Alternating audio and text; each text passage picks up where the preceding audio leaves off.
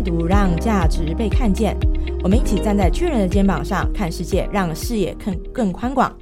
Hello，各位听众，大家好，我是相信阅读的执行长 Lilian，很高兴今天相信阅读邀请到的来宾是我们以太未来。商业顾问有限公司的总经理，同时也是社团法人中华流通顾问协会的理事长，也是现任的创会理事长，也是现任的执行长。我们的于顾问于于瑞明于顾问，Hello，顾问好。嗨，啊，主持人 Lilian 跟呃各位听众大家好。顾问，呃，今天哦，很高兴您在百忙之中抽空哦，来让我们做对您做一个采访哦。这个专访您的阅读您的人生，是不是可以请顾问简单的自我介绍一下？哎，你好，我是余瑞明，呃，通常呃我的名字叫 Jack 余，呃，我大概目前有一个叫以太未来商业顾问，另外我在七年前成立了一个。呃，中华流通顾问协会，那所以我是创会会长，现在第三届啊，我现在是执行长啊。那我大概从事顾问大概有二十几年了。那呃，以前呃，我既是这个呃开资讯公司啊，那这二十几年来呃，历经了许多的案例。那非常谢谢今天 l 点呃找我来聊一聊。呃，顾问的生涯跟人生啊，OK，啊，谢谢顾问哦。那其实也许听众很多还是您的学生哦，这个因为顾问在这二十多年来哦是。呃，台北市政府啊，包含这个重建会，或者是创业顾问委员，或者是中小企业处的这个圆梦网哦，这个呃创业的顾问哦，甚至是我们常常因为呃我们要创业，有凤凰微型的创业顾问，或者是我们清创，对不对？总会常常会上到您的课程，所以我想搞不好听众很多会是您的学生哦。呃，希望是。我想这个呃。像顾问的这个座右铭哦，就是每天给自己一点正能量哦。所以在这个正念正能量之下。呃，上您的课，我想不管是从这个像刚刚提到的创业，或者是接下来可能希望这个顾问今天给我们一些呃小启发，就是对于您的人生为什么会走上顾问的这一条路？因为现在坊间有各式各样的顾问，但是像于顾问哦，就是已经是非常的除了资深以外，也我觉得在顾问的这条路上也呃筚路蓝缕，相当的辛苦，因为过去其实顾问其实是不容呃是呃。不容易养成，而且也不容易走得长，不容易走得久。那这边是不是可以请顾问帮我们做一个分享，说为什么会从过去您有教书嘛，哦，然后也是很多的这个学校里面有带团康啊等等的哦，然后还是我如果没有记错。您还是这个校刊的总编嘛？哦，所以这个脸书常常看到您的这个温馨小语以及小故事的分享哦。您比较特别，跟一般的顾问不一样。一般顾问可能比较属于都会分享很多呃很艰涩的一些专业知识，但是您反而在这一块是比较呃在抒发一些心心灵小语哦。那顾问是不是可以跟我们分享一下，就是为什么会走上这条路啊？OK。呃，其实我很早就在学校教书啊，当时当然是兼课哈。那时候，呃，民国七十二年退伍的时候，白天在机械公司上班，那晚上去教书。那透过在教学的过程里面，呃，人生开始发现，呃，你拥有的知识可以分享更多人，可以得到快乐，而别人也可以因为这样子而成功。所以慢慢的，后来我又去念台科大，以后念管理科系，在电脑补习班教书。那又同时，我很早就呃投入了政府的，当时在民国八十一年，商业师就有一个商业咨询服务团，所以我们那时候我就是一个软体公司的经营者，那配合了当时有很多。呃，从海外回来的啊，大公司的高中高阶主管，每一年大概要辅导至少大概啊二三十个。那在那个过程大概有八年，所以有几百个。然后后来又投入的呃这个政府的一些创业顾问，当时是青虎会的呃青年创业贷款都必须上课，上满二十小时才能够贷款。在这个过程，我们看到非常多的案例。那我觉得很不错，是呃，能够帮助一些年轻人或想创业的人，能够啊减少他的损失，少走很多的冤枉路。那自己得到那种心灵上的快乐，又能够帮助别人啊。当然，我们也接到很多的顾问案，所以后来我也接了许多的呃顾问案。那你想想看，世界上哪一个工作能够把自己的知识能够传导出去，能够帮助别人，又可以赚钱？呃，所以我觉得，嗯，顾问这条路当然不是那么容易，可是。嗯，我觉得真的，人生里面有几次可以做喜欢做的事情，那又可以让自己自力更生，这是一个非常不错的未来 OK，是呃，顾问刚刚讲的没有错，就是说，如果能够做自己的事，最喜欢的事是最重要的，因为也才可以长久哦。但是，毕竟每一个行业哦，就像您辅导这么多的创业，它是必须也要有生存的条件。呃，那像刚刚顾问有提到了，您也是很多的这个嗯评鉴委员哦。呃，根据资料有看到，您也是内政部啊这个专业的人才国际呃规呃这个规划审查委员。像这样子，您接触到不管是呃公家机关的单位，或者是像现在目前以太未来呃商业顾问有限公司，您在这个部分。对您来讲的意义是什么？就是说，呃，顾问这件事情，还有他是呃公职，或者是呃，就是说公家单位或者是商务的这样子的类型，有什么区隔吗？OK，我我想有许多年轻人，或甚至许多呃，近期因为我有开了一个呃专门培养的顾问班嘛，哈，那我发现许多人对着顾问这两个字的这个行业有很多的。哎，憧憬跟向往啊！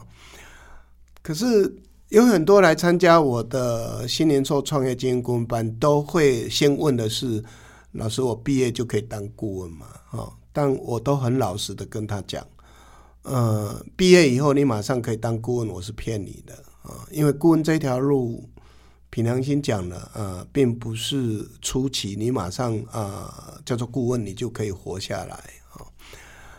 所以，呃，我觉得，如果你要踏入这个顾问这个行业呢，呃，不要冒险啊，一次就把所有的工作。我用我的人生来看好了。我先自自己是有创业经营的一个事业。我刚才讲，我是台湾最早啊开发 POS 的啊，POS 就是你们看到叫做收银系统，其实不然。那那时候我们开始，因为辅导了很多的中小企业哦，就是商店啊、服务业啊、零售业，怎么样解决他的问题？透过一年，我刚才讲，大概最少最少二三十个，那如果八年就有几百个案例。在这个不同的案例里面，不是我们本来就很厉害，而是我们在收集的过程里面，我们慢慢的呃具备很多的呃解决问题的能力。然后慢慢在一边啊做公众式的、公益式的呃演讲啊等等，才走上这条路啊。所以我觉得，如果你正在向往走向顾问这条路，我觉得呃有三点建议。第一个是你不要急着马上把你现有的工作给呃辞职啊，除非你现在是已经离职了，那没有办法哈。要不然你事实上是在呃公余之下。呃，你应该可以接一些公益式的，因为让人家认识你是一个最重要。第二个，呃，你应该开始能够呃写一些文章，不管是用部落格或不用其他的方式。啊，第三个，你要找到你最重要的聚焦啊。我知道有很多向往这个部分，就什么题目都接，那这样你不容易被看见，所以你要从你的最核心能力去聚焦。那我觉得这是给准备，万一如果你准备想走向顾问这条路的人的建议。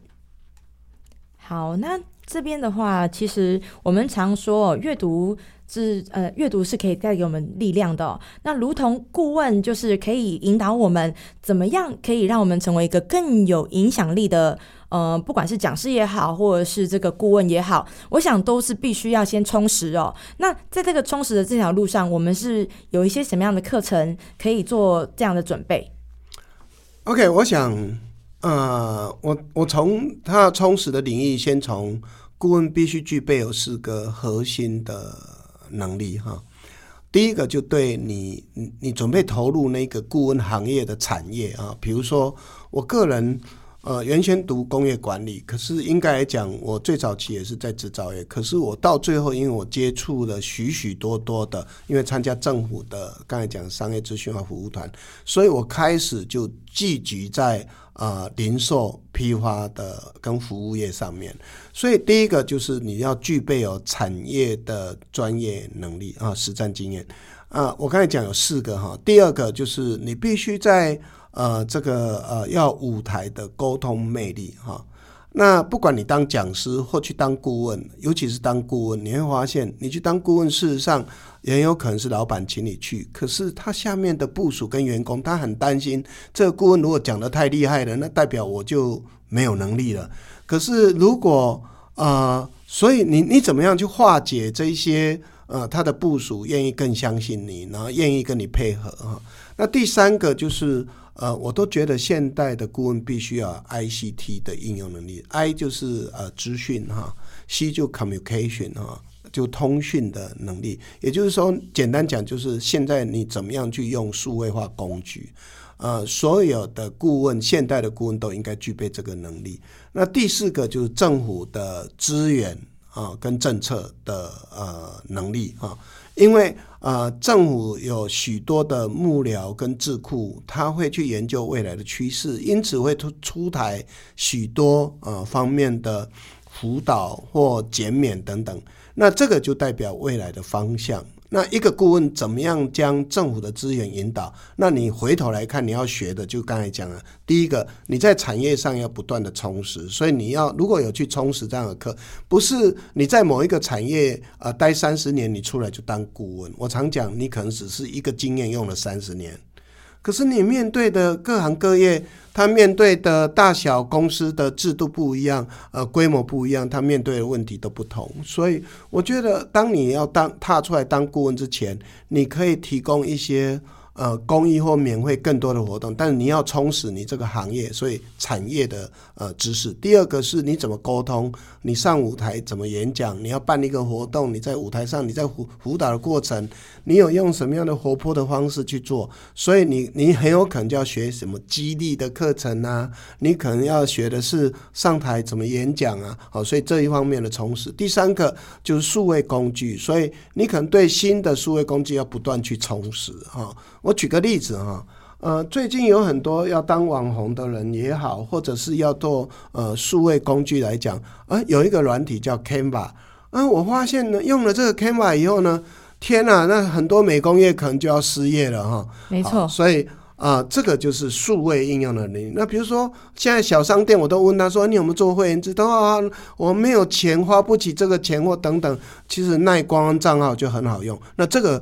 如果你是想当顾问，你就必须去充实这些数位工具，甚至你在 PPT、你在 Word，你都要啊很厉害，甚至 Excel 啊啊。第三个就刚才讲，呃，第四个刚才讲了，政府的一些出台的计划跟策略，你必须非常熟悉啊。所以这个部分是充实的四大领域，我觉得给呃准备未来投入顾问的人，应该要从这四个部分去充实。了解，呃，今天很高兴哦，能够邀请到顾问哦，也是于总哦。那为什么在这个节目当中阅阅读您的故事？像刚刚您提到，其实已经从民国七十几年了，您已经开始走上踏上这条路哦，而且在前面您已经有很多的准备哦。那这些准备，也许过去。我不知道说顾问有没有曾经想过，最后会以顾问为终身的置业哦。但是我想这一路的累积，并不是一个一触可及的哦。那再来第二个事情是，您刚刚提到的这几个很重要的重点。我想现在呃，包含您刚刚提到的这个行销的部分，网络行销、虚实整合，都是我觉得有点。未卜先知，哎，就是说，对，呃，过去其实您早在七十几年的时候就已经在讲品牌的一个转型或者是一个品牌再造。那这几年，呃，这二三十年，包含连锁店哦的加盟的规划策略，呃，这个设计，其实顾问都是等于是。呃，实实呃实战经验以及这个网络上面都是相当功力相当的深厚。我想节目的最后，是不是请顾问在呃为我们的听众可以给一些呃，也许他可能正在想要创业，最后的或者是已经创业遇到了一些什么样的瓶颈，那可以怎么样的一些建议？嗯，我觉得第一个，你如果要减少你创业的瓶颈，啊，应该是多学多听啊。啊，不要一直忙于你自己的工作啊！你在呃走路的过程，不要低着头，偶尔能够抬头。在事业的发展，要不要埋头苦干？因为你可能找不了啊新的方向，偶尔应该抬头看看这个世界。所以多学多听，对创业者是一个非常重要的概念。啊，第二个就是啊，常常去接受新的未来趋势，可能对未来的事业的发展也有很大的帮助。